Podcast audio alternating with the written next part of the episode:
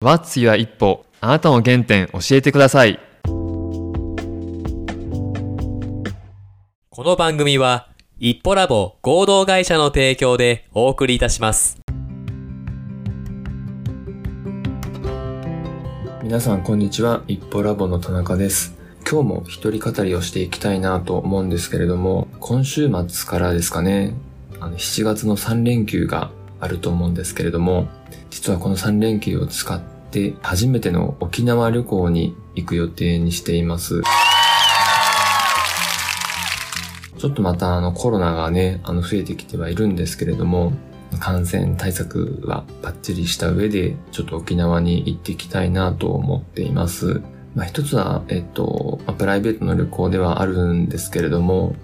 一歩ラボが作っている歯並びまっすぐスプーンをですね、買ってくださった保育園さんが石垣島にあられまして、でもし先方のご都合がつけばちょっと訪問して使用感とかちょっとヒアリングさせてもらえたらなと思っていたりするので、半分、半分じゃないか、7割プライベート、3割仕事みたいな形で行っていきたいなと思っています。で、この沖縄なんですけど、ま、今まで何回か行きたいなと思っていたものの、今回初めてでして、今から楽しみなんですけれども、まあ、どんな感じなんだろうかなと思って想像してるんですよね。まあ南の島と同じ感じなんじゃないかなと思うので、以前一回行ったことがあるハワイと、まあ、近いのかなと思ったりしてますが、どんな感じなのかなと今からワクワクです。楽しみにしています。初めての沖縄ということなんですけど、まあ、初めて新しい場所に行くという意味では、海外旅行も一つ、まあ、チャレンジングなことなんじゃないかなと思ったんですね。で、これまであのゲストにも何人か来ていただきましたが、バックパッカーが割といたなと思ってまして、例えば、まあ直近だと浜ちゃんとか、あと K さんとか、たまちゃんとか、割とあちこちを動き回ってる人の中にバックパック経験者多いなと思ったんですけど、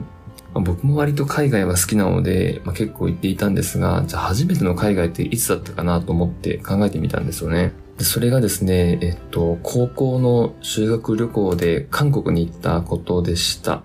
で、その時はまあ修学旅行なので、まあみんなでこう団体行動するので、まあ流れに身を任せておけば自然と韓国に行けてですね。で、現地でもバス移動が基本だったので、特になんか移動とかに困ることもなく、ソウル市内を移動できましたと。まあ大体、まあ、修学旅行なんで、みんなで同じとこに行くと思うんですけど、ロッテワールドとかみんなで行きましたし、あとご飯とかも大体みんなで行動したので、まあなんか自分のこう、チャレンジングなところは、シーンはまあそんな多くなかったんじゃないかなと思いつつも、それでもすごい楽しかった思い出としては残ってます。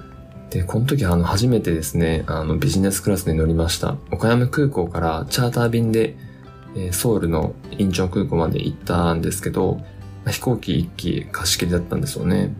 確かコリアンエアーだったんじゃないかなと思うんですけど、それが岡山空港に飛んでってですね、鳥取から岡山空港にみんなで移動していったんですけど、自然とこうクラスごとにあの飛行機の中をブロックで分けられまして、ちょっと僕らのクラスはビジネスクラスだったんですよね。すごいラッキーでしたね。みんなから、他のクラスの友達から羨ましがられてました。僕らのクラスと。そんな楽しい貴重な経験もあったんですが、まあ初めての海外は韓国でした。で、もう少しなんかチャレンジングな旅行あったかなと思って、記憶を戻してみたんですけど、これがですね、ありました。何かというと、初めての一人旅、二十歳記念に行ったニューヨークです。ニューヨーク。で、僕の中では特にバックパッカーっていうつもりはなくて、あの、がっつりもうゴロゴロカバン持って、で、リュック背負って行ってたので、もう旅行だったんですけど、まあ当時はあの、二十歳なので学生でして、お金もそんななかったんですよね。なのでもう、格安航空券をもうめちゃくちゃ探して、で、結果的に見つかったのが、関空とニューヨークの往復で、え3万8000円。で、当時はあの、燃油サーチャージがなかったので、もうほんと3万8000円で行けたんじゃないかな、という感じがしますが、めちゃくちゃ安かったですと。ニューヨークには3泊5日だったかな、したんですけど、まあ、宿はもちろん有数ホステルにしまして、まあ、格安にしたと。なので、トータルで12万くらいで、えニューヨーク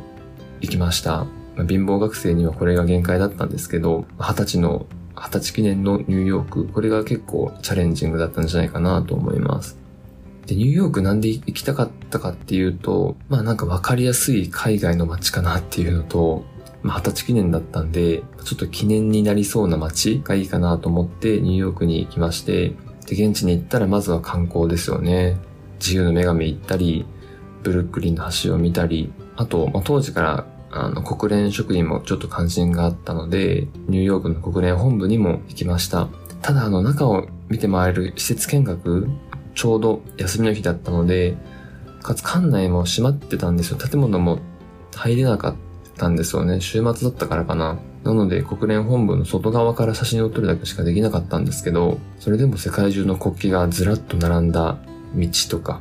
まあ、旗の並び具合とか、写真とか映像で見ていて国連本部のあの背が高いビルとかを間近で見て、ああ、これが国連かっていうのを思いましたね。で、それ以外だとタイムズスクエアに行ったり、あとグラウンドゼロ、テロがあった場所なんですけど、そこに行ったり、飲みの市にも行きました。飲みの市。あの当時、この時はあの、地球の歩き方を持って行ってたんですけど、飲みの市のページがあって、で、なんかどんなものがあるんだろうなと思って知りたかったのと、ちょうどユースホステルの近くに2番目か3番目の規模の飲みの市があるとのことだったので、ちょっとふらーっと行ってどんなものがあるかなって見て、まあ何も買わずに帰りましたが、そんなとこも行きました。あと食ですよね。食もちょっといろいろ食べてみまして、一つはベーグル。これもユースホステルの近くに美味しいベーグル屋さんがあって、でも後から気づいたんですけど、これはチェーン店みたいですね。確か日本にもあるベーグルだったと思うんですけど、まあ、そこでベーグルを買って朝食を公園で食べたり、あと、もう昼ご飯とかも何も考えずに、ふらーっとお腹空いたら食べてたんですけど、この時に初めてタコベルを食べました。ニューヨークの吉野家にも行ったりしました。多分吉野家今もうないみたいなんですけど、あの初めて海外で日本のチェーン店を食べたっていうのもいい思い出ですね。あとはですね、これもユースホステルに近いところにあったんですけど、ニューヨークならではのところにも行きたいなと、あもちろん思っていて、エドガーズカフェというところに行きました。これ何かっていうと、エドガー・アランポーが住んでいたところにできたカフェみたいでして、まあ、そんなエドガー・アランポー好きだったとか詳しかったとかっていうわけではないんですけど、なんか行ってみたくなったんですよね。なので朝、朝ごはん食べようと思って朝早くからエドガーズカフェに行きました。そしたらまあ、ガイドブックにも載ってはいたんですけど、割と地元の人が行くようなカフェでして、朝行っても、あの、そんな満席とかはなくて、もう多分近所の方が普段通りにご飯を食べて、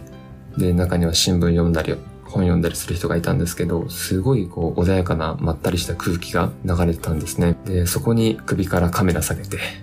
片手にはガイドブック持った僕が入ったんで、まあ明らかに観光客が来たなっていう感じが出てたと思うんですけど、まあ、その分、あの女性のスタッフがすごい優しくしてくれてですね、多分30代の方かなと思うんですけど、まあ、多少英語が読めたので、まあ、オーダーとかはできたんですけど、まあ、その後に注文した料理を持ってきてくれた後に、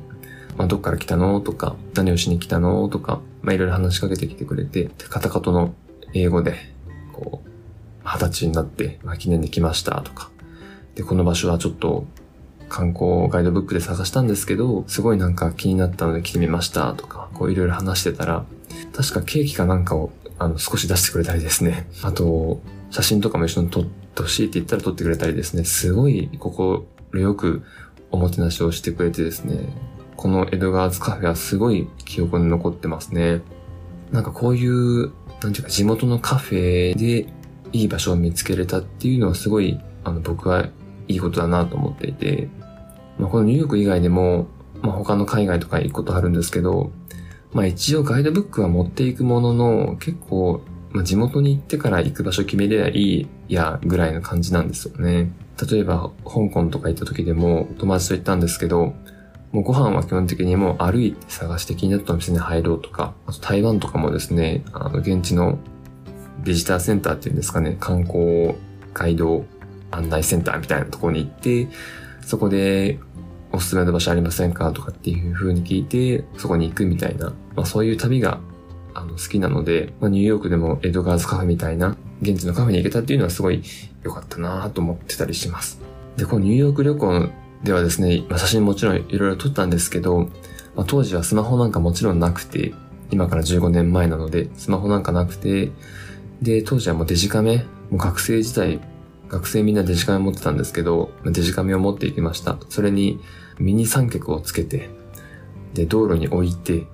で、カメラの角度を急めに設定して写真撮るって感じなんですけど、なので今から見直すと、すごい下からの煽りアングルの写真ばっかなんですよね。今ってもう、まあ、自撮り棒とか、まあ、スマホを使って手伸ばして撮るっていうのがまあ普通だと思うんですけど、当時はその三脚を置いて、で、ちょっと距離を離したところに自分が立って写真撮るみたいな。まあ、今から思えばよく人混みで切られなかったなとか、撮られなかったなとかって思うんですけど、まあそんな風にして写真を撮ったので、すごい煽りの写真がたくさん残ってます。まあそれも一つ 記念かななんて思ったりしてますが、まあニューヨーク旅行はすごい思い出に残っています。まあ海外に行くってすごいチャレンジングなことだと思うんですよね。あの、まさに第一歩になり得る経験の一つですよね。で結構学生時代には本当に海外は行った方がいいなと思ってます。まあ、今はちょっとコロナで行きにくくはなってますが、少しずつ状況改善してますよね。で学生のみならず、まあ、社会人になってからもチャンスがあれば海外はやっぱ行った方がいいかなと思っていて、まあ、一つはもう日々の生活にガラッと変えて、自分に刺激をもらったりとか、気分転換とか、あとはあの、やっぱ海外でしか学べないこと、知らないこともあるなと思っていて、例えばフランスのパリとかだと、有名な美術品に直に触れられるとか、まあ、そういうリアルなものを見るってすごい貴重な経験だと思ってるんですけど、まあそういった本物があったりしますし、あとは例えばもし言語を勉強している場合であれば、そういった言語を使うっていうリアルな経験もできたりするので、まあ、そういったのも、え、体験するっていう場所として、ま、海外はすごいいいなと思うんですよね。なので僕も、もし可能なら今年の年末年始、ちょっと行きたいなと思ってますし、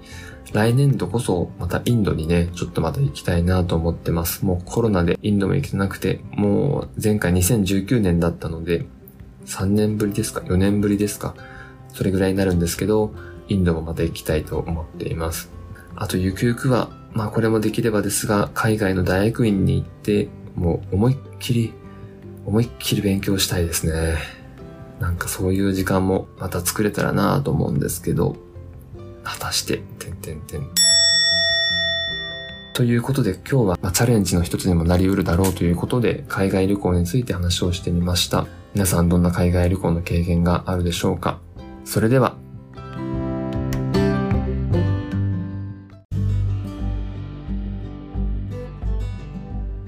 今日も聞いていただきありがとうございました。また次回の配信をお楽しみに。